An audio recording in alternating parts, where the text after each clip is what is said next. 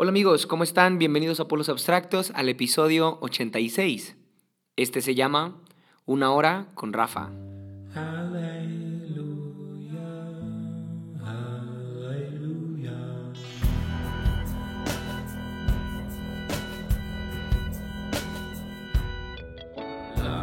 Y esta es la primera parte de una conversación que tuve con mi amigo Rafael Zúñiga.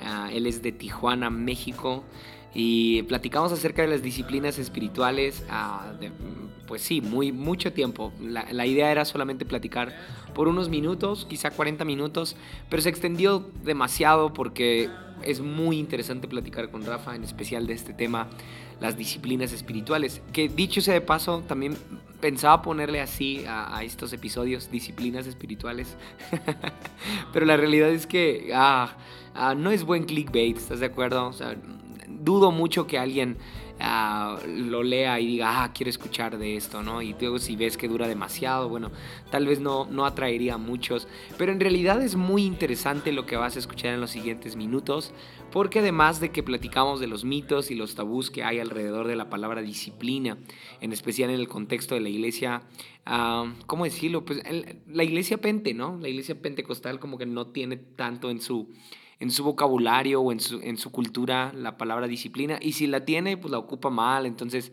ah, yo creí necesario hablar de disciplina y qué mejor que hablarlo con Rafa Zúñiga.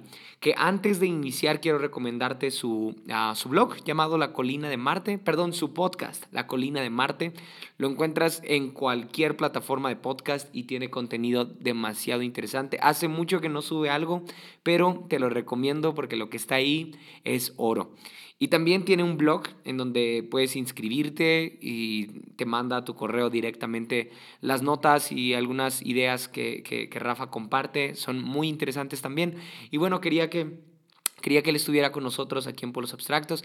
Esta es la primera parte, hablamos solamente de algunas disciplinas espirituales. La segunda parte va a incluir uh, disciplinas que no suelen hablarse mucho, como el lamento, uh, y algunas otras. Entonces, sí, muy, muy interesante porque es algo que seguramente no, no, no sabías que tenía que ver con las disciplinas espirituales. Te apuesto a que así va a ser. O sea, seguramente ahorita tienes una idea de lo que va a tratar disciplinas espirituales, pero ah, te, te, apuesto que te va a ayudar mucho y si es que practicas alguna de, mm, de estas disciplinas después de haber escuchado este episodio o el que viene, házmelo saber. Si es que te atrae una, te interesa una, quieres saber un poco más, bueno, coméntame y, te puedo pasar información al respecto. Y también si empiezas a practicar una, bueno, cuéntame para que... Ah, e, eso creo que me va a animar mucho para saber que sí, alguna... Uh, más de una persona, que esa persona soy yo, más de una persona uh, puso en práctica lo que escuchó aquí, aquí en Polos. Entonces, sí, creo que um, suficiente por, esta, por este tiempo. Ah, no, sí, quería también animarte a que puedas Uh, darle un rating a este podcast en Spotify. Uh, hay ahí un, un espacio en el, en el, perfil del podcast para que puedas darle un rating, ya sea cinco estrellas, cuatro estrellas o las que sea. El caso es que puedas darle un rating para que más personas puedan escuchar este podcast. ¿sí? Así que bueno, sin más, te dejo con esta primera parte de una plática que tuve con mi amigo Rafael Zúñiga aquí en Polos Abstractos. ¿Qué onda, Rafa? ¿Cómo estás? Bien, todo bien. Excelente. Terminando de trabajar hace rato. Ah, ¿Qué tal tu día? Bien, pues uh, mi familia no está, está de vacaciones. Me quedé yo aquí por trabajo. Este, mi esposa y la niña se fueron con mis suegros de vacaciones allá a la Baja Sur y pues yo me quedé de trabajo. Ni modo, okay. no me tocó. me dio mucha me risa, me dio mucha risa que cuando te, te pregunté qué día podías, Ajá. buscaste una fecha en la cual no hubiera ruido en tu casa y me dijiste justo esta. Fecha. Ajá, me dijiste como, creo que un mes, me dijiste en un mes, yo dije, oh, pobre Rafa. ya sé, no, es que mi hija es un, es un remolino, es demasiado activa, nunca está, nunca está quieta. Pero bueno, es parte de, es parte de ser papá y está divertido. De repente sí nos, nos saca las canas verdes, pero eh, está, está, padre. Y sí. contentos de que ella, ella es la que más disfruta las vacaciones, la verdad. Entonces, este, yo feliz con eso. Qué chido, qué chido. Oye, pues bienvenido y gracias por, por aceptar la invitación de estar aquí en Polos Abstractos. Ah, tal vez no te lo había dicho, pero yo me siento bien honrado de que tú estés aquí desde hace tiempo. Creo que desde que te conocí te invité a, grabar, ¿no? Sí, sí, sí, no, el, gusto es mío. Este, tienes una de las mejores voces para podcast, la verdad.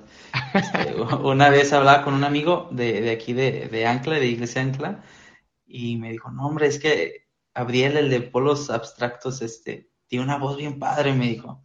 Y sí, concordamos en que sí. Tienes como voz de locutor, no sé qué onda. Gracias, sí, es mi sueño frustrado ser locutor. Órale. pero pero yo, yo vengo siguiéndote desde, hace tiempo, aunque no nos conocemos en persona, pero creo, creo que coincidimos por una amiga que estuvo en, un, en el instituto donde tú dabas clases. Ah, ok, ok. ¿Quién? Ah, Rachel, me parece que ah, es sí, sí, cierto, sí, cierto, ya, me acuerdo. Si escucha por aquí algo Rachel, bueno, saludos. saludos, sí, sí, sí, sí, me acuerdo. Sí. Pásame tips de fotos. sí. Toma fotos chidas. Sí, tomaba fotos chidas. Y desde ahí yo te empecé a seguir la pista, me volví bien fan de tu podcast. Gracias. Y desde ahí me agrada mucho el contenido que subes. Uh, porque haces, haces que cosas muy sencillas tengan, tengan una parte compleja, ¿no? Que, que, suena interesante. Pero también haces que cosas muy complejas se vuelvan muy sencillas y creo que eso, eso me gusta mucho a mí aquí en, aquí en Polos Abstractos. Ah, y antes de, de, iniciar con lo que quisiera platicar contigo, quisiera que tú compartas pues un poco de quién eres. Sí, porque seguramente algunos, este, algunos no saben quién es el famoso Rafael Zúñiga, pero ah, cuéntanos. Y es que tiene, tiene como más desde que empezó pandemia que no he subido ningún podcast. Ah, fue, fue a conciencia, o sea, sí lo hice conscientemente. No, me quedé como en 24 episodios. De hecho, ya los edité y les puse temporada 1 porque pienso regresar, por eso compré el micrófono. Solo que apenas estoy encontrando los tiempos, ¿no? Pero sí, yo soy Rafael Zúñiga, para los que escuchan eh, este podcast. Eh, vivo en Ancla, en, Ancla, Tijuana, vivo en, Tijuana, todo bien confundido, vivo en Tijuana y vamos a Iglesia Ancla Tijuana junto con mi familia y ahí estamos sirviendo ahorita este, en, en un área que se llama Nuevos Comienzos, atendemos a las personas que llegan por primera vez, conectamos con ellos, que se sientan en confianza. Acabamos de entrar a esa área, honestamente hemos estado en varias, como buscando nuestro lugar, buscando dónde somos, podemos ser más efectivos, más útiles. Y pues ahorita estamos ahí. Aparte que por cuestiones de trabajo, eh, desde que empezó pandemia, curiosamente, perdón, antes de pandemia, a mí no me estaba yendo tan bien. Y empezó pandemia y el trabajo se triplicó. O sea, eso es solo Dios, ¿no? Sí, ah, gracias a Dios por eso, pero sí tuve que poner como prioridades en el sentido de, pues esto es lo que me está demandando mucho tiempo, ahorita ya se está acomodando, no es que hayamos dejado de servir, aparte no podíamos ir pues a la iglesia, entonces estaba todo cerrado, pero me acuerdo que los domingos estaba la reunión en YouTube y yo estaba trabajando porque tenía que aprovechar el, tiempo, pues, pero ah. ahorita ya que, que regresamos, este, estuvimos probando en algunas otras áreas pero nos quedamos ahí en nuevos comienzos. Creo que se adapta muy bien con el estilo de vida también que ahorita estamos llevando. Esto de ser papás también a veces, eh, aunque es una niña, es una niña, parecen que son tres. Entonces nos deja un poquito agotados, pero ah, procurando descansar los sábados sobre todo. No somos abatistas, pero procuramos descansar ese día, relajarnos y el domingo estar a tiempo en lo que nos toca. Soy arquitecto de profesión también entonces a eso me dedico. Gracias a Dios sí me puedo dedicar a, mi carrera y este, disfrutando, disfrutando todo lo que eh, el día a día me va ofreciendo. Y pues bueno, ya tú me sigues en Instagram y de repente estoy escribiendo, estoy publicando ahí frases y demás, ¿no? Entonces está padre. Eres, eres un muy buen lector, ¿no? Me encanta leer. me, sí. me, fascina leer. Mira, te voy a enseñar mi biblioteca. Ahí está. Digo, está chiquita, pero ya, ya mi esposa me dijo, no puedes comprarte más libros si no has comprado un librero nuevo. Entonces, este, lo que ella no sabe es que ayer me compré uno, uno nuevo, pero no, no de teología ni nada de eso. Okay.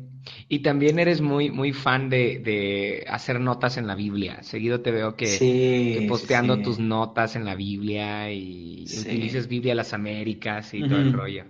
Sí, este, hice un cambio de Biblia de traducción de Reina Valera. Me encanta la Reina Valera. Este, ahí se, escucha el avión, es que vivo cerca del aeropuerto, entonces van a escuchar aviones. Con Yesaya Hansen escuchan carros, conmigo escuchan aviones. Entonces, este... Hay niveles, hay ah, niveles. Ah, sí. no, el de, el de Jesse no puede faltar el, el, claxon ahí de la moto o algo así. Sí.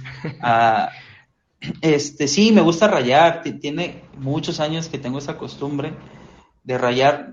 Ahorita ya se puso de moda, ¿eh? O sea, se puso como el Bible journaling y de algunos hasta hacen arte y demás. Yo no llegaría a ese punto de hacer arte, porque una no, no soy tan, aunque soy arquitecto, no soy bueno dibujando a mano, rara contradicción. Este, y aparte no, no, o sea, al menos yo la Biblia como que no pudiera usarla para dibujar flores o pájaros y así, ¿no? Yo lo que estoy pensando es, esta Biblia me encantó por los márgenes y yo ya tenía un sistema de colores desde hace unos años que estuve buscando varias opciones y ya lo definí. Ah, al final he buscado tener mejores plumas o eh, mejores este, plumones para subrayar y demás. Este, normalmente los maest las maestras son las, las que usan, les gusta ir a Office Depot y así a comprar. Yo soy fan de Office Depot y toda esa parte de, de útiles este, plumas, todo eso me encanta. Y aparte de escribir a mano es algo que me gusta. También colecciono libretas, trato de escribir sobre ellas. Eh, mi esposa me dice, te voy a regalar una libreta. O sea, ella sabe que si me regala libros, plumas, libretas, yo estoy encantado. Y le digo, sí, nada más que sea de tal marca, una libreta, marca Moleskine. Y no menos de eso, le digo, porque ya me, encanta, pues es algo que me gusta. Son gustos personales y este, pero sí, me encanta rayar la Biblia, me, me ha encantado usar la NBLA. Y lo que pienso, o sea, al menos porque lo hago en esta ocasión, porque sí rayé varias Biblias y sí la regué en, muchos en muchos comentarios que después ya digo, ah, estaba bien lejos de, del ortodoxo. y, este, y aparte que no lo hacía como tan, tan bien o como con un sistema. Ahorita ya, como ya lo tengo más definido, pues lo disfruto más y pues yo le digo a mi esposa, esta Biblia se la, voy, se la va a quedar el, cuando estén más grandes mis hijos o los hijos que vayamos a tener, el que se la quiera quedar y que ahí tenga notas en la Biblia. las notas del abuelo. O algo así, o al nieto, algo así. Es la idea. Sí, sí. Sí, pero sí, sí me encanta hacer eso. Sí, sí he notado, sí he notado. Y, y te, te, vengo siguiendo desde... A mí me atrapó mucho la serie acerca de Génesis.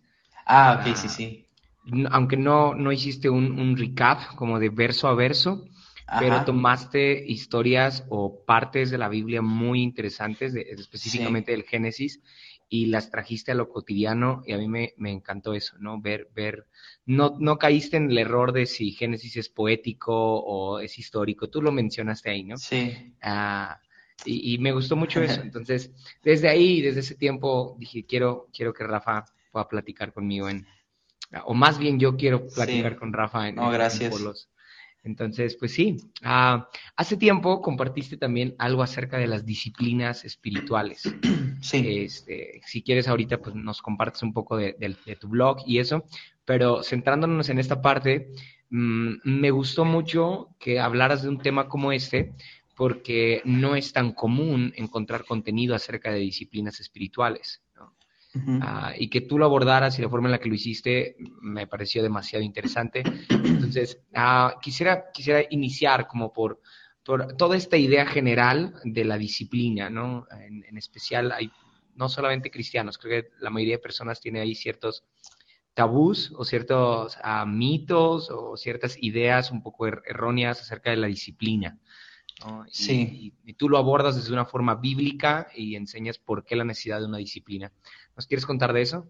Sí, este, aclaro, ¿eh? no soy experto en disciplinas espirituales, aunque te voy, a, te voy a ser bien honesto, sí he buscado cursos específicos en eso, ah, porque es un tema que me gusta. Es un tema desde hace mucho que me gusta. Digo, creo que todos practicamos disciplinas espirituales, aunque no nos damos cuenta que son. Pero ahorita vamos a llegar a eso, ¿no? Pero sí, este, obviamente la palabra disciplina suena como bien espanta, ¿no? O sea, creo que a nadie nos gusta la disciplina. O pensamos que es un regaño, o que es una corrección, que es un castigo, o creemos que es un tengo que hacer para lograr esto. Mm. Entonces lo vemos más como una obligación, o sí, lo vemos más como una obligación en lugar de ver los beneficios que nos va a dar a, largo plazo, ¿no? De hecho, Hebreos lo, dice así, ¿no? O sea, la disciplina en un principio, pues a nadie le gusta, Hebreos 12, dice, pero cuando vemos el fruto, entonces ahí vemos la importancia de, la disciplina. Obviamente el contexto de, de, Hebreos 12 es mucho más amplio que lo que estoy diciendo, pero creo que el principio de la disciplina aplica, pues. Entonces, a nadie nos gusta de entrada porque pensamos que es como vivir una vida restringida, limitada o aburrida, o porque nos saca de algo que estamos cómodos. De hecho, te, voy a ser bien honesto. Hace un, mes, mi esposa fue a unos análisis de eh, con el ginecólogo, ¿no? Porque nos estamos preparando para tener, pues, un segundo, un segundo bebé, si Dios lo permite. Este, y ya fuimos, ¿no? Y total que pues salieron varias cosas dentro de esos estudios, todo bien, gracias a Dios. Pero en la, en la primera cita con el doctor me dice, ¿sabes qué? Vete tú a hacer también un análisis de sangre, ¿no? O sea, pues yo ni al caso, yo no era el paciente, pero pues quién sabe qué me vio el doctor, ¿no? Y me dijo, ¿sabes qué? Tú también te vas a ir a hacer análisis. Y ya fuimos, fuimos días antes de, ir con el ginecólogo, como para que los resultados estuvieran frescos, por así decirlo. Y ya cuando voy viendo los análisis, eh, veo que en triglicéridos y en colesterol estoy altísimo. O sea, ahorita me río porque la verdad me reí de nervios y como de que no, no manches, abusé, estás, estoy súper alto, ¿no? Total, el doctor lo ve y me dice, el ginecólogo lo ve y me dice, este, ¿sabes qué? Necesitas hacer cambios ya, o sea, hoy mismo. Y fue como que, híjole, pues ya ni modo, Dios, a las carnitas, al suadero, a la tripa y toda esa onda, ¿no? Ya al día siguiente fuimos a la nutrióloga, me dice, estás altísimo, pero mira, vamos a entrar a, estas disciplinas de, comer sanamente. No, es que, no es que mi esposa cocine mal, te voy a decir algo, mi esposa cocina muy sano. El detalle es que cuando yo no estoy en la casa, o cuando salía, o cuando estaba trabajaba en una oficina, al, por ahí de la hora de la comida me iba a la tienda y me compraba un gansito y una coca y después unos chocorroles y una paleta, algo así. Son cositas chiquitas que aparentemente no hacen, este, no hacen daño en el día. Pero cuando las vas sumando, pues ahí están los resultados, al menos yo los vi, ¿no? Casi 600 de triglicéridos, altísimo. Este, no, demasiado alto. Y luego es trabajar de arquitecto es tener una vida sedentaria, siempre estás sentado. Y pues ya cuando quería salir a, caminar o a correr un rato, pues ya super noche, estoy cansado, estoy demasiado estresado por trabajo. Entonces eh, fuimos a la nutrióloga y pues obviamente es de, vas a hacer cinco comidas al día, tres comidas fuertes, eh, las dos colaciones. Y pues obviamente sí fue un cambio bien, bien drástico porque de comer quizá 400 gramos de carne o 500 gramos de carne, medio kilo. Ahora no como tanta carne roja, tengo que comer pescado y nada, o pollo y son 120 gramos por día. Entonces es mucho, es mucho menos. Entonces para mí fue un cambio y le decía a mi esposa, es que, ¿por qué me, me sirves tanta verdura? Yo no quiero esto, bla, bla, bla. Para no hacer el cuento largo, llevamos como casi un mes así. Y la semana pasada fuimos a comer, a cenar a casa de unos amigos y dijeron, no, pues compramos nachos con carne, súper riquísimos los nachos, había de todo, y ya pues comimos, pero te lo prometo que este viernes que pasó estaba mal del estómago, mal, mal, mal, y le dije a mi esposa, ¿sabes qué? No vuelvo a cenar así, o sea, no quiero volver a cenar tanta grasa ni tan pesado porque me empezó a caer mal en el cuerpo. ¿Qué me sorprende de esto? Que el cuerpo es muy inteligente y detecta cuando algo es bueno para ti, cuando algo es malo para ti. Ahora, como llevamos tres semanas en esta disciplina, por si lo quieres ver así, mi cuerpo empieza a rechazar lo malo y se empieza a quedar con lo bueno. Yo no hubiera visto estos beneficios si yo no me hubiera, yo no hubiera tenido la disposición de empezar a comer sanamente. Es lo mismo con las disciplinas espirituales. Eh, eh, cuando empezamos a adentrarnos en ellas y a practicarlas, no por una obligación, sino por el beneficio que a largo plazo nos van a traer, entonces va a ser, eh, lo vamos a ir disfrutando. De hecho, quiero decir esta frase de, de, uno de mis autores favoritos que se llama J. I. Packer, fue un teólogo anglicano, y él en uno de sus libros de, de la oración, escribió un libro sobre el Padre Nuestro, y al principio del libro, él dice que la oración, que es una disciplina espiritual, uh, dice, la oración casi siempre comienza del deber, perdón, es decir, de, de un, de un, como por así decirlo, eh, voy a empezar a orar porque tengo que empezar a orar, o sea, porque es la manera en la que uno se comunica con Dios. Uh -huh. Dice, comienza y se siente como un deber, pero termina siendo un deleite. Mm. Eso, eso, a mí me encanta y eso es algo que en, aplica en todas las disciplinas espirituales. Quizás se siente como una rutina obligatoria porque pues se supone que esto hace un cristiano, pero con el paso del tiempo va a ser un deleite. O sea, con decirte que ahorita que yo estoy solo, yo mismo me hice mis colaciones, yo hice mi, mismo me, me, serví mis verduras, mi porción de carne, mi porción. ¿Por qué? Porque quiero cuidarme, pues, y porque estoy viendo los beneficios. Yeah. Al final va a pasar así con, con, cualquier disciplina espiritual. Entonces yo creo que esto es como a veces, como que no lo vemos tan a largo plazo, lo vemos solamente como el impacto eh, incómodo que tiene al principio, pero a la larga es, es beneficioso. Sí, lo que, lo que mencionabas acerca del libro de Hebreos, Hebreos 12 menciona uh -huh. justo esto, el fruto de la disciplina. ¿no? Exacto. Uh, y es curioso porque también la Biblia habla del fruto del espíritu. Uh -huh. Entonces el fruto al que se refiere Hebreos tiene que ver con algo espiritual. Claro, sí, sí, sí, uh, totalmente. En, en, el blog que tú tienes acerca de las disciplinas, hablas de, bueno, haces esta unión bien interesante, en, en, bien interesante, perdón, entre la disciplina y la espiritualidad. ¿no? -huh que sí, empieza de un deber, empieza de una obligación, empieza como de un comportamiento exterior, pero termina siendo un deleite, refiriéndote a algo interno, ¿no? a, una, a un efecto en, en, el interior, a un efecto en el espíritu, y deja o pasa de ser algo externo a volverse algo interno, ¿no? uh -huh. disciplina y espiritualidad. Entonces, ¿de dónde, ¿de dónde nace tu idea al, al, al, al unir o, o cómo, ¿Cómo percibes tú esta unión entre disciplina y espiritualidad? Ok, este, buena pregunta. Um, fíjate que a, haciendo un contexto un poquito general, yo creo que en Latinoamérica, en general, o México, no sé, uh -huh. uh, quizá nos hace falta más cultura de este tema, uh -huh. como cristianos, sí. ¿no? Sí, sí. De, porque en Estados Unidos y en Europa es un tema, parece normal, o sea, como, de hecho, casi todos los libros que yo tengo de disciplinas espirituales, la mayoría están en inglés. Solo hay uno en español, pero porque el autor, digamos que ha tenido acercamiento con gente latina, ¿no? Entonces eso ha ayudado. Es un libro de Donald Whitney que se llama Las disciplinas espirituales en la vida cristiana. Es un libro grueso, okay. pero apenas lo voy a leer yo. Solamente he leído fragmentos del libro y demás. Ahorita estoy terminé con uno eh, que se llamaba Vida en la presencia de Dios. Este, pero este año sí traté como de ser más intencional en leer este tipo de, de temas, ¿no? Y te digo, he buscado como certificados, este, diplomados, lo que sea, y casi todo es en inglés, y muchos son como iglesias anglicanas, wesleyanas, católicas, este, va a ser muy raro encontrar algo en nuestro contexto, ¿no? A veces lo meten como una materia dentro del uh, dentro de todo el currículum de materias de toda una licenciatura, ¿no? Pero es una materia.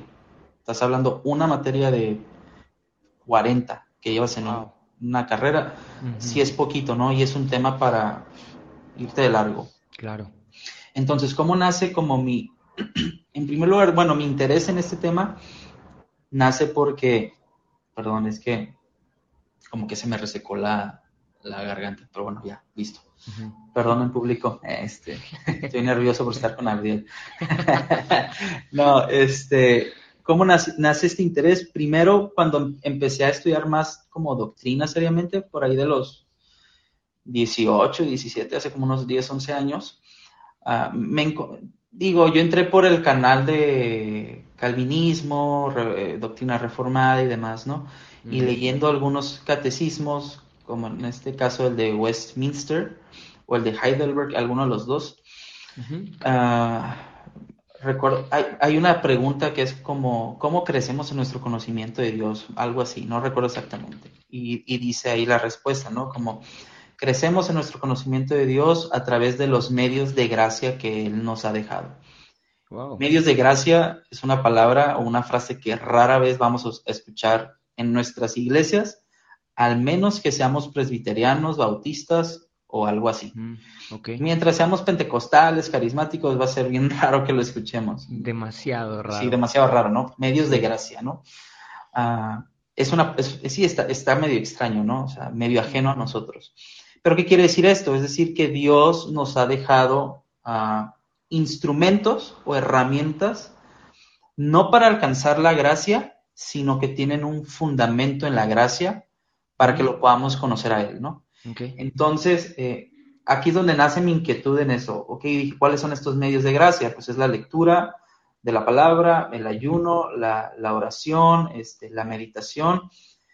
Y ya después, pasando el tiempo, los años, voy descubriendo que esto también tiene otro nombre que son disciplinas espirituales, ¿no? Ahora, ¿cómo se juntan estas dos, estas dos cosas? Disciplina, pues como lo vimos, es, una, ah, bueno, no lo definí como tal, sino que más bien fue como el mito alrededor de la palabra disciplina o a veces nuestro rechazo a esta palabra, pero disciplina prácticamente viene de la palabra latín de discípulos, o sea, de discípulo.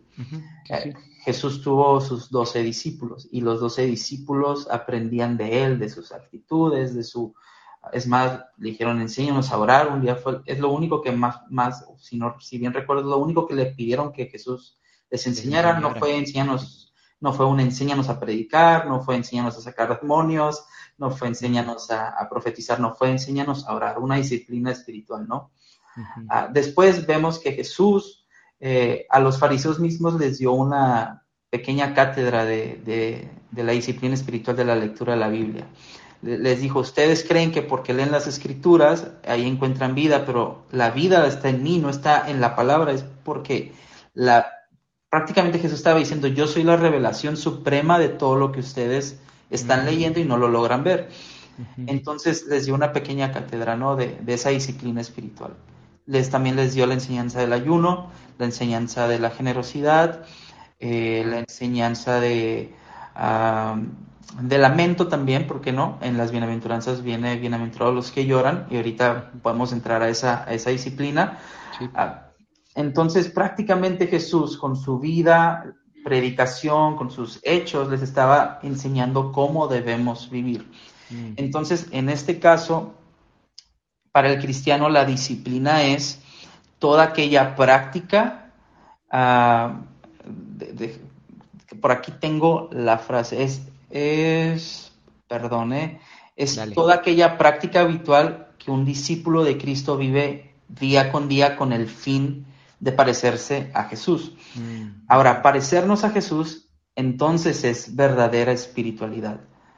Yo sé que esta palabra espiritualidad ahorita está muy de moda y buscar ser espirituales y, buscamos como trascender en, nuestra humanidad y ser mejores seres humanos, vibrar alto, voy a alinear mis chakras, las vibras, que está ganando mucho terreno. Y muchas veces, y me he dado cuenta que muchos cristianos confundimos como esa espiritualidad, mezclamos nuestra espiritualidad cristiana con eso. Y yo creo que ahí está un error un poquito peligroso Sí, perdóname que te interrumpa. No, no, no, dale, dale. Digo, e, esta onda de vibrar alto y todo es un tanto ajena al contexto este, pente, ¿no? En el cual yo me encuentro. Aquí sí somos bien, bien pentecostales. Pero, me encanta. Ah, pero en realidad nosotros, aunque no decimos vibrar alto, pero sí. me he dado cuenta que en nuestro contexto muchas veces asociamos espiritualidad con quién habla más en lenguas, ¿no? Exacto. Uh, quién tiene más cierta cierta manifestación del espíritu y entonces asociamos como, oh, él es el más espiritual porque es el que más intercede, porque es el que más hace tal cosa. Pero me gustó esta definición tuya. Verdadera espiritualidad es parecerse a Jesús. Sí, Entonces, para parecernos más a Jesús, tendremos que ser más como los discípulos, como justamente acabas de decir, y eso conlleva disciplina. Sí, de hecho, ahora, ahorita que dices eso, me acordé de, una anécdota personal. Eh, digo, yo crecí en un ambiente carismático y pentecostal también, ¿no? Entonces, eh, he estado en ese ambiente por mucho tiempo, fui a muchos eventos pentecostales y manifestaciones, demás. Sí, sí. Pero curiosamente, a mí nunca, o sea, yo a mí nunca me, ibas a ver revolcado, pues, o temblando, algo así. O sea, honestamente no. Ah, y te voy a decir algo, yo me frustraba mucho. Me frustraba mucho porque si es que yo no siento nada. O sea, yo no estoy experimentando esto y yo sentía que era un mal cristiano. Total, que hubo una vez que fui a un evento eh, cuando estaba en la alabanza tocando y, y recuerdo ver como la gente ya lista, como todavía no empezaba el evento y ya la gente estaba manifestada, estaba, bien, bien loco el, asunto. Y, y, yo me sentí muy frustrado porque le dije, Señor, o sea, aunque sea, sácame tres demonios que tenga adentro, o sea, mételos y sácalos con tal de sentir que, que estoy viviendo una experiencia súper mega espiritual, ¿no? Yeah. Y yo recuerdo, y eso es algo, ahora no estoy, ahora no estoy cerrado al, mover del espíritu ni a lo que él quiera hacer, o sea, jamás he estado cerrado a eso, pero yo sí sentí como una convicción de parte de Dios que fue como, yo no te diseñé solo para que sientas, yo te mm. diseñé para que vivas en fe y que confíes en, mí plenamente, sientas o no sientas nada. Eh, digo, obviamente ha habido excesos, ¿no? En este movimiento pentecostal y todo, ¿no? Como en cualquier otro movimiento, por más sano que se vea, siempre va a haber excesos o faltantes, ¿no? Entonces, eh, esa fue como mi tranquilidad. Yo creo que tenía como 20 años o 21, no me acuerdo, pero eso me dio tranquilidad y, y este, y empezar a disfrutar la vida cristiana tal y como es, pues, o sea, sin, sin querer que el Señor se manifieste en mí de maneras sobrenaturales que lo puede hacer y que lo he visto hacer, no quizá yo temblando, pero sí de otras maneras. Este, pero sí, o sea, no, no puedo confundir espiritualidad con eso. Claro. Eh, entonces, yo creo que espiritualidad es más que nada cuando Jesús vino a este mundo y vivió la vida perfecta, nos estaba enseñando lo que era ser un, ah, un ser humano como espiritual. espiritual o como tenía que ser, pues. Entonces, Es una, somos una nueva creación, como lo dice Pablo en 2 Corintios, ¿no? Entonces, como ya soy una nueva creación, debo vivir de acuerdo a esa nueva naturaleza que Dios, por medio de Cristo y por medio de su Espíritu Santo, ha puesto en mí, ¿no? Y para eso son las disciplinas espirituales, ¿no? Es como que me voy a salir del cuerpo o voy a empezar a vivir más experiencias sobrenaturales, sino que ahora voy a empezar a pensar como piensa Dios, voy a hablar como habla Jesús, voy a vivir guiado por el Espíritu Santo, voy a, ver de la manera en la que ve Cristo, voy a escuchar y demás, ¿no? Eh, eh, y, muchas veces, muchas veces nos gusta más la espiritualidad por la vía de la experiencia, ¿no? Ajá. Por la vía de la manifestación. Y entonces uh, leí hace, unos días un tuit que decía como, oh, lo mejor que me, que me pasa a mí en la semana es salir bien ministrado los domingos. Eh, de la iglesia. Entonces, ok, ah, eh, muchas veces asociamos como entre, puedo, me siento más cerca de Dios de acuerdo a cómo esté la administración del domingo, ¿no? A qué tan, qué tan, qué tantos demonios me saca el pastor después de la prédica, o qué tan chida se pone la manifestación. Pero hay una forma de llegar a una espiritualidad sana, no sé si, si se puede decir así, una espiritualidad sana, por medio de la disciplina que por, por, el contexto en el cual nos encontramos, como bien dijiste, México, este, pues hay, mucho impedimento para que gente se quiera disciplinar, ¿no? En especial, por ejemplo, iniciando con, un, con una disciplina que tú mencionaste, la lectura. No somos muy dados a, leer, ¿no? Ah, no somos muy dados a la disciplina de sentarnos y dedicarle un tiempo a un libro y meditar en él y, y todo eso. Entonces, nos cuesta mucho disciplinarnos. Yo creía que cuando tú, cuando, leí esto, yo creía que tú eras muy disciplinado. ¿no? Hasta hace rato que me contabas, ok, cómo andas en esto de alimentación y todo eso. Veo que tú también estás en, en esto de, disciplinarte, ¿no? Sí, no, no, soy la persona más, no, no, no voy a decir indisciplinada, pero sí con muchos hábitos que corregir.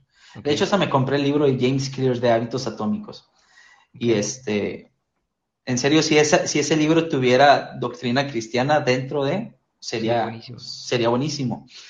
este, sí, no sé, me, he encontrado con gente que me dices que, ¿cómo le haces tú para leer la Biblia todos los días? Digo, cristiana. pues la agarro y, la leo. obviamente no es algo que pase mágicamente. Ahora tampoco creas que ni los que te escuchan, o sea, hay, hay días que no leo porque, pues no sé, la flojera o la, la indiferencia, o, este, me abrumé por otras cosas de trabajo, es, lo que sea, ¿no? y, y, me dice, es que yo no, es raro porque me dicen, es que yo no puedo leer tanto, pero puedo orar un montón. Ah, caray, entonces, o sea, ¿cómo vas a orar a Dios si no lo conoces? O sea, por medio de la, de la escritura, ¿no? Que es el, el medio que Él nos ha, ha, dado para conocer su historia, para conocer su carácter, para conocer este, su, su, ¿cómo se llama? Su corazón, su, su plan redentor, demás, ¿no? Para ver a Cristo Jesús, para saber del Espíritu Santo y, todo esto, ¿no? Ah, y, y, entiendo, o sea, hay, un, hay unos que se les da orar y, y, y, esa parte, yo batallo mucho para ser muy disciplinado en la oración, para serte bien honesto y a, y a todos los que nos escuchan. Trato de hacerlo, sí, obviamente, pero no es un área que se me, o sea, de las disciplinas, quizá esa y el ayuno son las que más difíciles se me hacen, ¿no? Este, ahí, se, ahí en los triglicéridos se ve reflejado que casi no ayunaba. y entonces, este, ¿qué pasa? Si a veces le dedicamos más a la oración y no tenemos palabras, es decir, no tenemos fundamento ni, ni maná espiritual, vamos a ser más propensos a solamente caer en experiencias sin sentido. Pero a veces si tenemos un exceso de palabra y lectura y escritura sin oración y mucho menos sin obediencia, vamos a caer como los fariseos. sabían, sabían, sabían, pero... quieres que... Perdón, perdón, perdón, continúa. ah, pero no había verdadero cristianismo en ellos, por así decirlo. Entonces, es un balance de todas las, de todas las disciplinas. Sí. Tú hablas un poco de esto de la Biblia en un episodio llamado Mucha Biblia, poco Cristo. Poco Cristo, ajá, sí, sí, sí, sí. Ah, para, que este, para, que veas que sí te escuché. Ah, gracias. Este, de hecho, curiosamente, aun cuando dejé de hacer el podcast, bueno, que le puse pausa, ese, ese episodio se seguía reproduciendo y gracias a todos eh, los que escucharon. entonces, Oye, sí, sí, sí, dime. Ah, Tú sugieres entonces que no podemos practicar una disciplina más que otra, sino que tenemos, o sea, todas estas disciplinas son una misma, tenemos que llevarlas todas, todas, todas al mismo tiempo o cómo? Ah, no creo que, por ejemplo, creo que hay básicas que tendrían que ser regulares, es decir, procurar que sean diarias, ¿no? ¿Cuáles? Ah, lectura de la, palabra y la oración. Te voy a decir por qué pienso que lectura de la palabra y la oración deberían ser regulares, es decir, si se puede de lunes a domingo, estaría increíble.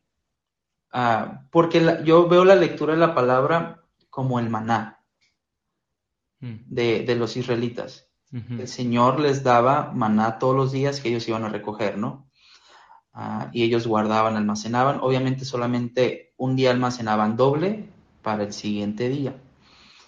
Eh, no quiere decir que tengas que el sábado tienes que leer doble para el domingo no leer nada. Puedes leer el domingo en la mañana antes de irte o algo así, ¿no? A la iglesia, en la noche, o en algo. Igual, no, igual puedes descansarlo. Hay planes de lectura que te dan descanso el domingo, ¿no? Porque vas a ir a escuchar la palabra, pues, a la iglesia, en comunidad.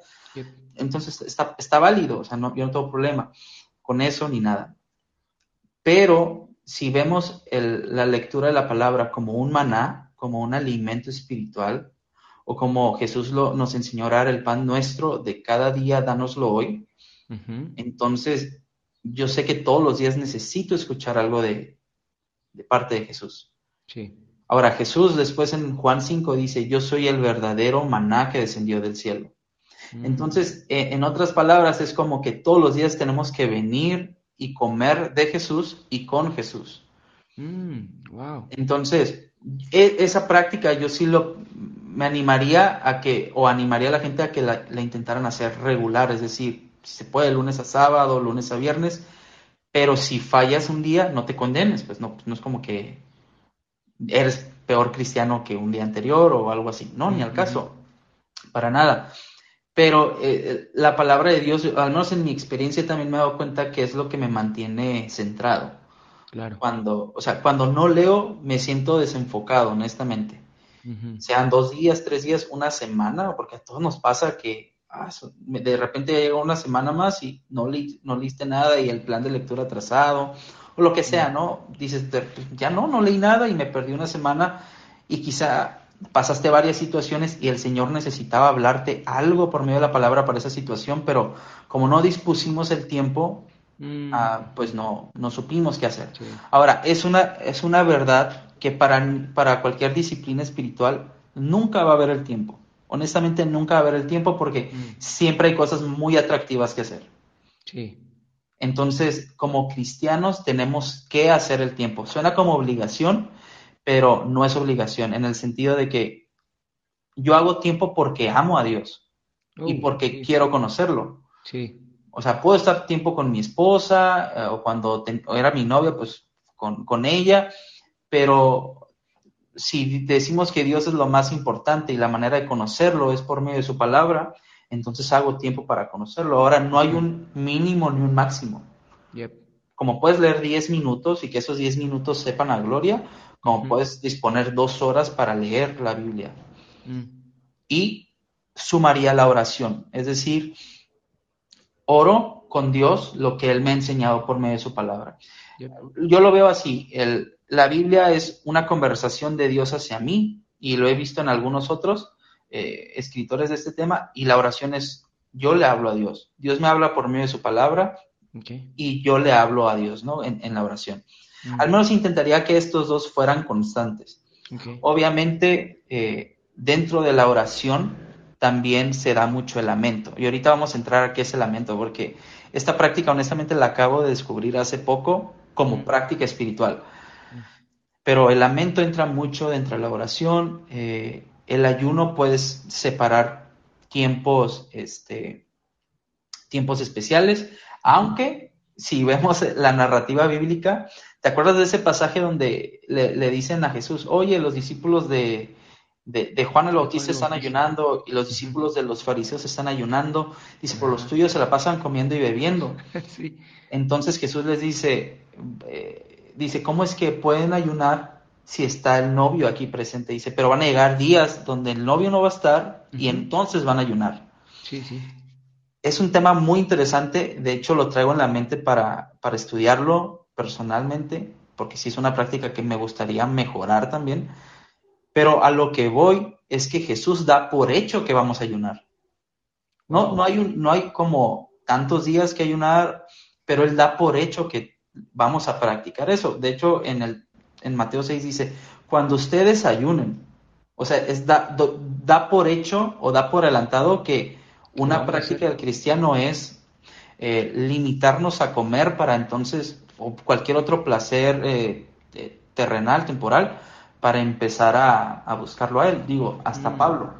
Hasta Pablo lo dice, que hay momentos donde el matrimonio, si es por mutuo acuerdo, se van a abstener de tener relaciones sexuales para buscar a Dios en oración, dice, pero que no sea tanto para que el diablo no gane ventaja sobre eso, ¿no? Pero bueno, eso es mm. otro tema. ¿A qué voy con esto? Que aún hay tiempos en donde yo decido, eh, para los que estamos casados, y podemos disfrutar de esa bendición, eh, nos abstenemos de, de, no sé, estar en intimidad dos días, por poner un ejemplo. Pues, Sabes que en lugar de pasar este tiempo juntos en intimidad, vamos a disponer este tiempo para buscar al Señor.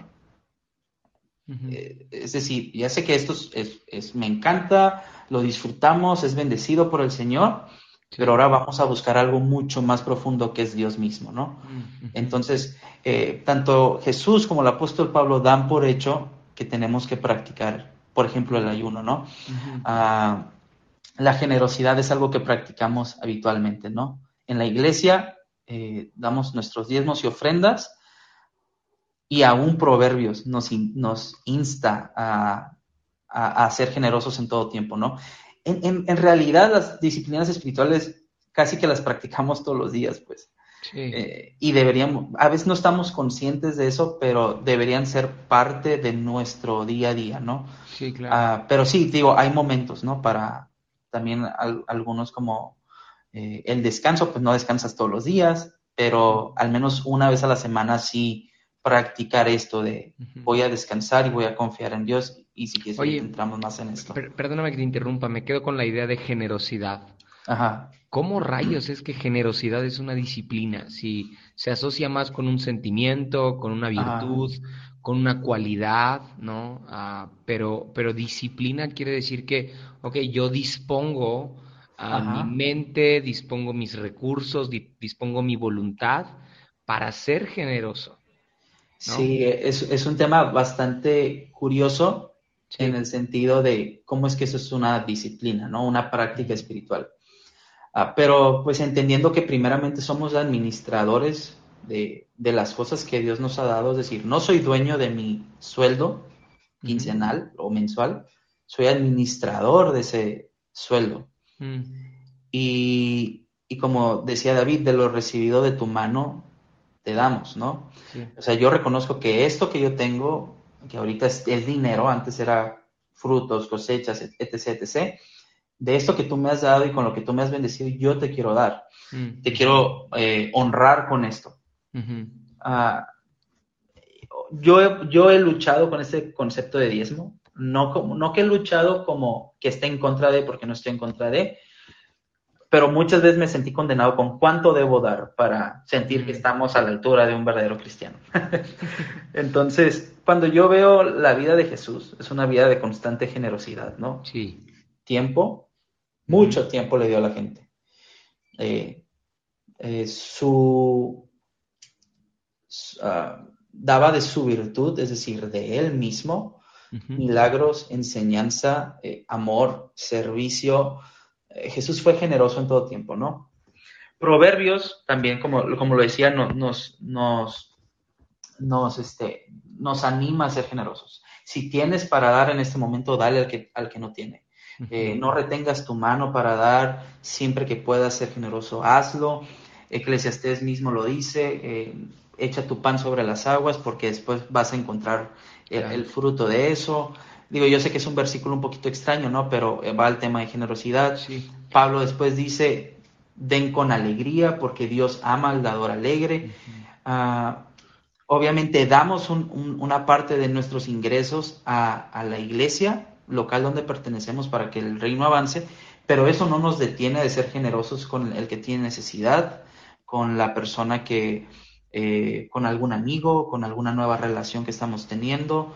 Eh, ya sea tiempo, sea un consejo, sea eh, sabiduría, sea dinero, sea al, no sé, algún servicio que podamos ofrecerle a alguien. Yo creo que estamos invitados a, ser generosos. Ahora, esta, esta parte de generosidad nos invita a desprendernos un poquito de nosotros mismos y a dejar de pensar en nosotros mismos para ver por los demás, ¿no? Que yo creo que es el tipo de vida que Jesús nos está invitando a vivir, ¿no? O sea, no centrados en nosotros, sino amando a nuestro prójimo. Así como yo procuro por mí, quiero procurar mucho mejor por los demás. Ah, Entonces, creo que ahí es donde entra, entra generosidad. Aparte en el Sermón del Monte, eh, Jesús lo dice, o sea, si tú das, que no lo sepa tu mano, lo que tú des con tu mano izquierda, que no lo sepa tu derecha. Mm. Y no te hagas celebración por ah, pues vine aquí con, este, con los inmigrantes o vine aquí a, darles comida para que todos vean, wow, qué generoso, qué, qué, amable. No, digo, no, no es necesario, ¿no? Pero siempre tenemos la oportunidad de, de, vivir esta vida. Oye, y si generosidad es una disciplina espiritual no tan, no tan conocida, no tan, uh, pues sí, no tan vista desde esa forma como disciplina. Claro. Hay algunas otras que leí en tu blog ah, que me volaron la cabeza y dije, ¿cómo nunca nadie me había dicho que esto es una disciplina espiritual? Porque yo siempre creía que le, lectura de la Biblia, oración y ayuno eran las tres disciplinas espirituales. sí, sí. Pero justamente las que acabas de mencionar hace un rato y que podemos ya darle, darle de lleno a esas, lamento, descanso, meditación Sí, también vi en tu blog que incluiste la meditación y la memorización de la Biblia. Esas creo que son de las que menos ha hablado y pues ahí quisiera que, nos cuentes un poquito de estas. Ok, ¿con cuál quieres empezar? ¿Te late lamento? Lamento, muy bien. Lamento. Digo, tiene poco que la descubrí como disciplina, pero la realidad es que todos la practicamos.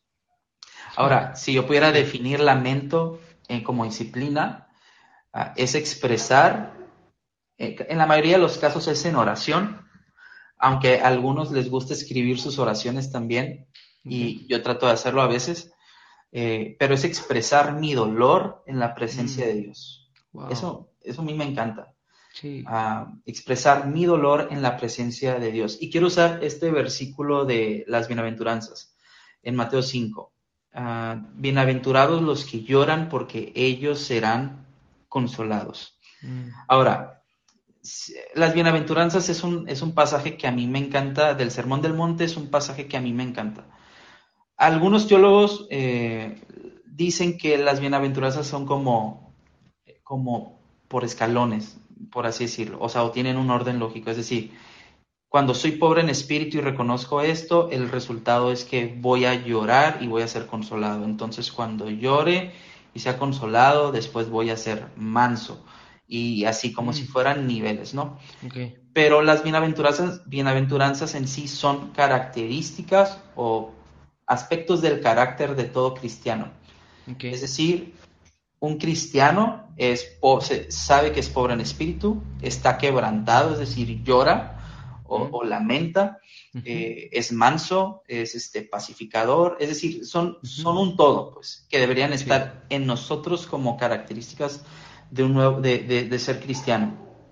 Ahora, cuando yo lo veo así como un todo, ah, y por ejemplo, inclinándome a esta parte de, lamento. Todos nos lamentamos, como lo había dicho. Y las bienaventuranzas empieza con esto. Bienaventurados o felices los pobres en espíritu, porque de ellos es el reino de los cielos. ¿Qué es un pobre en espíritu? No es alguien que no tiene dinero, es alguien que reconoce su necesidad y dependencia de Dios. Mm. Reconoce su insuficiencia como para acercarse a Dios por sus propios méritos y viene a Dios por medio de Cristo Jesús, quien es quien abrió el velo y quien hizo el camino nuevo y vivo a la presencia de Dios, ¿no? Cuando reconocemos eso, en, en otras palabras, estamos reconociendo que somos pecadores, por naturaleza somos pecadores, ¿no? Entonces, muchas veces nos lamentamos por ser pecadores.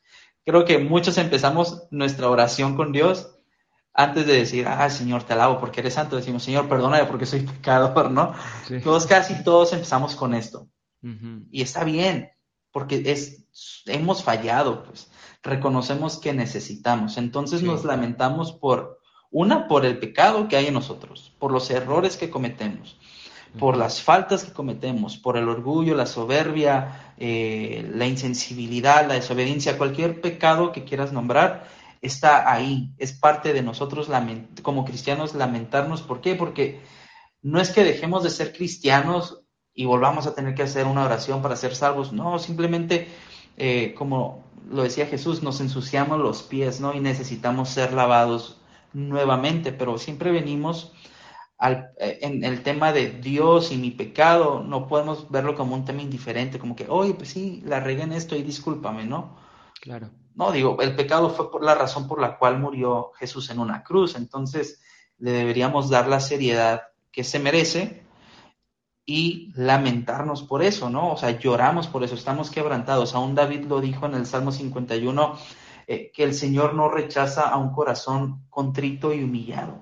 Y es en el contexto de su pecado, ¿no? De su adulterio y todo esto. Pero después veo, por ejemplo, en las bienaventuranzas, después veo la siguiente, eh, bienaventurados los mansos, porque ellos recibirán la tierra por heredad.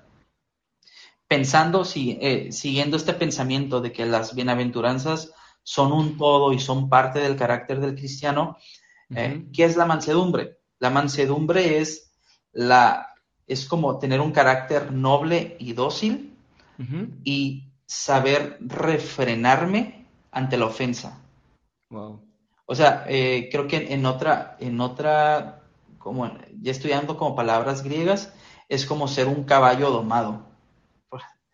Es decir, que la mansedumbre es esa, pues es ese fruto del Espíritu Santo que me, que no, que me ayuda a no reaccionar con ira o con violencia ante una ofensa, ante una crítica, ante una, ante una injusticia, ante un chisme, ante una murmuración y esto sí que está bien difícil para todos, ¿no? Ahora, ¿qué pasa? no es como que soy manso y pues sí, que me ofendan todos y pues al, al fin y al cabo yo no siento nada.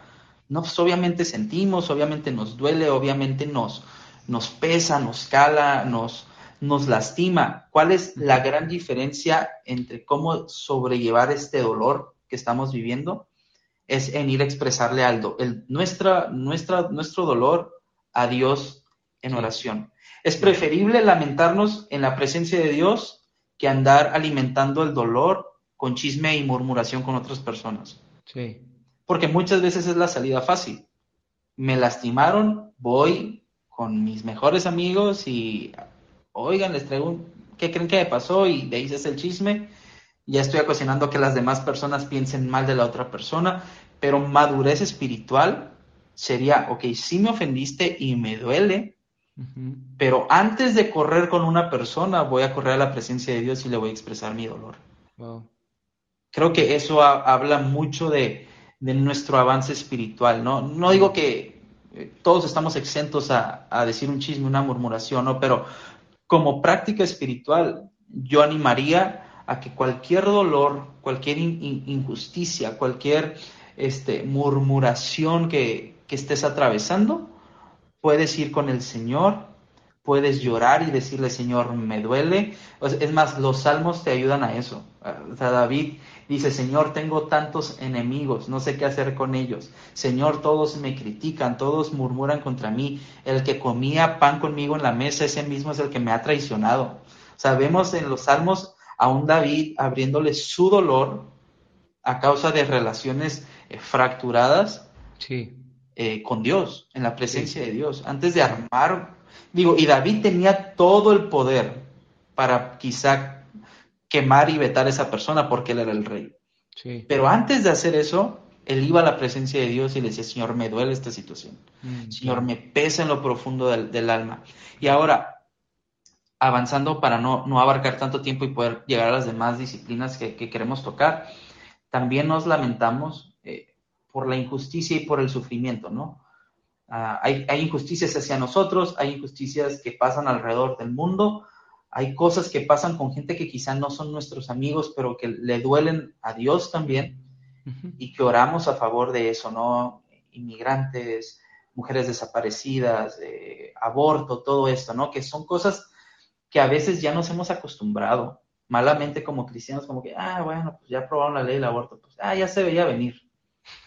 Ok, sí, quizá no podemos hacer nada políticamente, pero podemos ir con el Señor en lamento y decir, ¿sabes qué, Señor? Que venga tu reino y que se haga tu voluntad aquí sí. como se hace en el sí. cielo. Sí. Hay veces que lo vamos a hacer con dolor y con profundo quebranto, hay otro que lo vamos a hacer con, este, quizá hasta enojados, no sé, pero podemos abrir nuestros sentimientos con Dios. Uh -huh. Y los salmos son un buen ejemplo de esto. De hecho, Juan Calvino llamaba a los salmos como eh, las oraciones que, le hacen una anatomía al alma humana. Es decir, wow. eh, nos, nos, dejan ver cómo nos, las emociones que hay en nuestra, en nuestra alma, en lo profundo uh -huh. de nosotros, y cómo podemos canalizarlas con Dios, ¿no? Sí. Pero también ahora, quiero tocar este tema breve, ¿no? De, del sufrimiento. Muchas veces, pues todos somos sorprendidos por dolor en la vida, ¿no?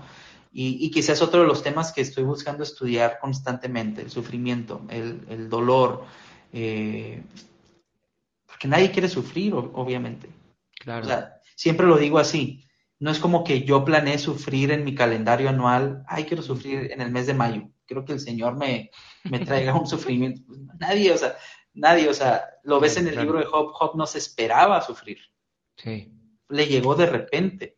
Uh -huh. Y me acuerdo que un amigo me dijo como que es que Dios, es que estás diciendo que Dios quiere que sufras. Yo le dije, no, o sea, no quiero que, Dios no quiere que sufras, pero sí usa el sufrimiento para madurarte. Uh -huh. O sea, Dios se vale del sufrimiento, uh -huh. que el sufrimiento es un resultado de la caída, eh, pero Dios usa todo eso para, para, su gloria al final de cuentas, ¿no? O sea, claro. lo hizo con Job, lo hizo con, con, cualquier otra persona que está ahí en la Biblia, ¿no? Eh, primera de Pedro lo dice, que vamos a pasar por, por, por, sufrimiento, pero al final nuestra fe va a ser refinada como el oro que es, pasada por, que es pasado por el fuego. Mm. Pero cualquier dolor y cualquier sufrimiento podemos venir con Dios y expresárselo. Eh, quizá no, no, siempre tenemos la persona correcta a cual ir y abrirle nuestro lamento y nuestro dolor. Pero estaba pensando en esto, pensando en, esta Semana Santa, hay un pasaje de, sí, siempre hay un pasaje de Jesús que me, que me asombra mucho y es que cuando estaba con Poncio Pilato y que Poncio Pilato lo cuestionaba, dice que Jesús nunca abrió su boca, es decir, nunca abrió su boca para defenderse, eh, solamente le contestó una pregunta y dice que después se quedó callado y dice que Poncio Pilato estaba muy asombrado de, que Jesús no dijera nada.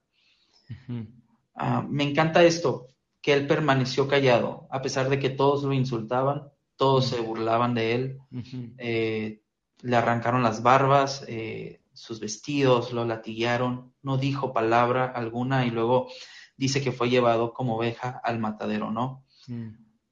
Isaías 53 dice que él es el varón de dolores, experimentado en quebranto. Es, esa, frase a mí me, o sea, lo digo y se me pone la piel chinita, porque para mí es como muy, muy significativo. Es un varón de dolores experimentado en quebranto.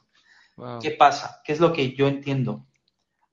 Jesús no abrió su boca, no se defendió, pero ahora por él nosotros podemos venir a su presencia y abrir nuestros labios y mm. expresarle nuestro dolor.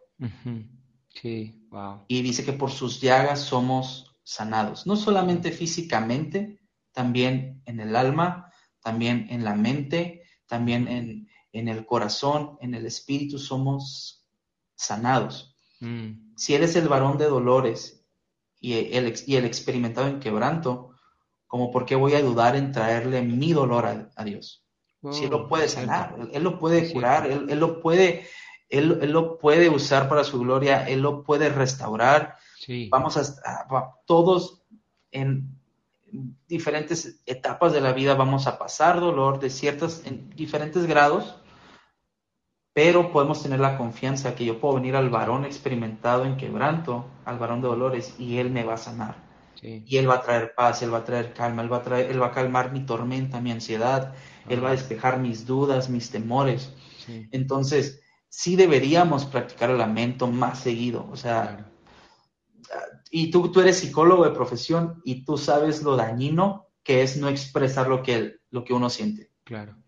Eh, hace daño completamente. Sí, tan importante es el lamento para Dios que hay un libro llamado Lamentaciones, ¿no? Y, y hace un rato que hablabas de, de lo importante, digo, es lo que has venido contando, lo importante de, de venir y expresar y purgar el alma, ¿no? Me acordé de, cuando Dios le da la instrucción al pueblo de que vengan las, las mujeres que lloran, ¿no? Sí. Es, Jeremías 9, 17. Dice, así dice el Señor Todopoderoso, atención, llamen a las plañideras, que significa, no, no sé, la, mejor forma de describirlo sería las lloronas, ¿no?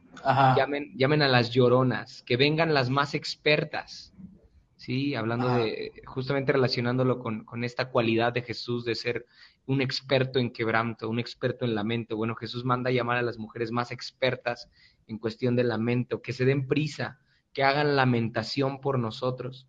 Nuestros ojos se inundarán de lágrimas y brotará de nuestros párpados el llanto. O sea, lo que está pidiendo Dios es de que si, si en algún momento en el templo deja de haber llanto, entonces que traigan a las mujeres que lloran, ¿no? Según yo sé, quizá tú sabes más de esto, pero yo sé que en este tiempo cuando en un, en una, en un velorio o en la pérdida de un ser querido, cuando nadie estaba llorando, se, contrataban a ah, personas para que lloraran. Sí, sí, había escuchado eso. Sí, entonces, entonces creo que cuando Dios le da la instrucción a Jeremías, es como que la, la, gente, el pueblo ha perdido la capacidad de lamentarse y entonces, bueno, hay que traer a gente que aunque sea pagada, pero que se lamente, porque es un Dios queriéndonos llevar a, ti y a mí a la importancia del lamento, ¿no? Sí, claro. Aparte, ah, recordando, uh, creo que es en, en, Isaías que dice, dice el Señor, yo soy el alto y sublime, pero habito con el, que, con el quebrantado de corazón. Mm. O sea, el contraste inmenso que hay ahí, ¿no? Yo soy el alto y sublime, el santo de Israel, pero yo decido estar cerca de aquel que está, que tiene el corazón roto, de aquel que tiene el corazón quebrantado. Es decir, aunque yo soy alto, excelso, sublime, majestuoso, mm. Dios tiene una atracción por, por las personas que sufren.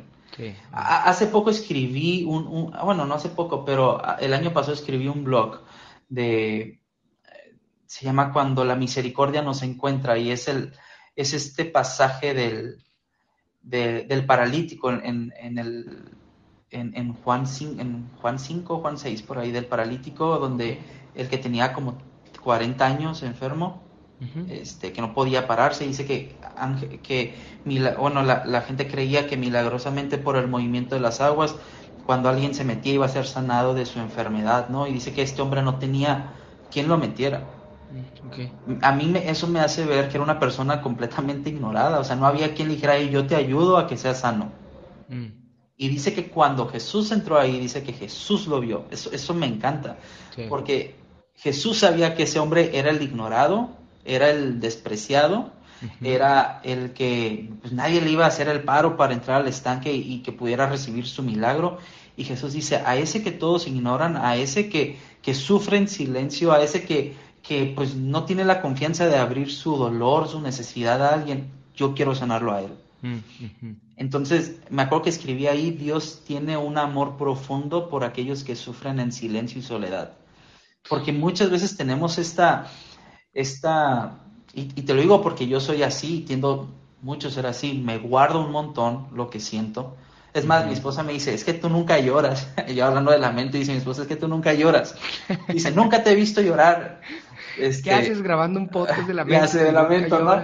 Y le digo, no, sí lloro. Le digo, nada más que muchas veces lo hago en, en eh, a solas, pues. Como que, no, y no es por hombría ni por, ay, los hombres no lloran. No, no, no sé, como que, como que cuando lloro trato de hacerlo con Dios, pero obviamente sé que tengo esta confianza con mi esposa de ir llorar y decirle, ¿no?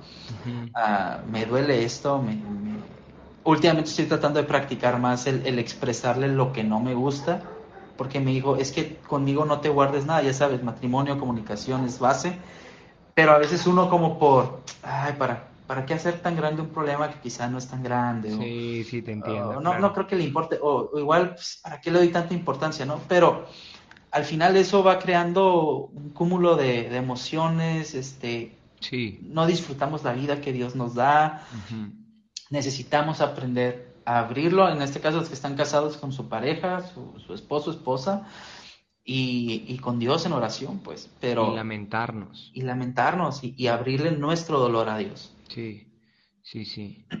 Ah, ok, entonces cerrando este punto, la disciplina espiritual del lamento obviamente tiene que llevarnos a Dios, ¿no? No se trata de andarnos quejando y de andar murmurando, eh, sino llevarlo a Dios. ¿no? Sí, sí, sí. Súper. Exacto. Súper. Me, me, me, gusta mucho esta. Y, digo, se me acaba de ocurrir ah, que la cultura, no, sola, no solamente la cultura machista, de, en el caso de hombres, que nos impida lamentarnos, sino también esta ola de todo feliz, todo bien, todo va a estar bien, a veces atenta contra la disciplina del lamento, ¿no crees? Sí, claro. Sí, sí, sí. Ahora, creo que está, creo que estoy olvidando decir algo y es esta última parte del versículo. Bienaventurados los que lloran, porque ellos recibirán consolación. Y esta frase se la, se la leía a una, a una amiga de aquí de Tijuana, este, se llama Steph Newburn, eh, ella está estudiando teología también y demás, ah, y dice esto, nos lamentamos con esperanza. Eso a mí me mm. encantó, o sea, nos lamentamos no solamente es dejarle mi dolor a Dios o, expresarlo, mm. sino decir, ok, Señor, a pesar de todo, me voy a, me voy a alegrar en ti. A pesar de todo, te voy a alabar. A pesar de todo, voy a confiar en, mm. tu provisión, en tu providencia, en tu control, en tu soberanía. A, eh, a pesar del dolor que estoy viviendo ahorita, sé que un día ya no va a haber lágrimas, ya no va a haber dolor y que todo va a ser hecho nuevo, ¿no? Os digo, al final tenemos esta esperanza futura de que vamos a vivir cielo nuevo y tierra nueva, ¿no? Sí, y que todas las cosas van a ser restauradas al diseño original eh, que Dios había, que Dios tenía para, o Dios tiene para este mundo. Sí. Entonces, nos lamentamos, sí, con la esperanza de que un día todo va a estar bien. Wow. Entonces, creo que no, no, perder, no perder de vista eso nada más. Ok, súper bien. Y creo que, creo que ahí es la clave de vivir con gozo en medio del dolor, ¿eh? Poner nuestra vista, digo, Pablo lo decía, este, porque las tribulaciones presentes no son nada comparados con el peso de gloria que está por venir. Sí, claro. Y descansar en eso creo que es el secreto. Sí, sí, sí, totalmente. O sea, creo que, creo que es muy interesante verlo como, ok, primero me empiezo lamentando, pero entre el lamento y el gozo al cual Dios me quiere llevar está un descanso, una plenitud, ¿no? Una bonanza. En, claro, sí, sí. y ahí eh, podemos justamente ligarlo con la siguiente disciplina, que es el descanso. Descanso. Ah, vengo, vengo hablando desde hace tiempo ya en, en, polos abstractos acerca del descanso. Ah, me acabo de aventar una serie llamada Selah, en donde hablo, hablo de, tener silencio en medio de nuestras rutinas y, y todo eso. Y justamente quise hacer eso también, quise descansar un poco de, todo este activismo.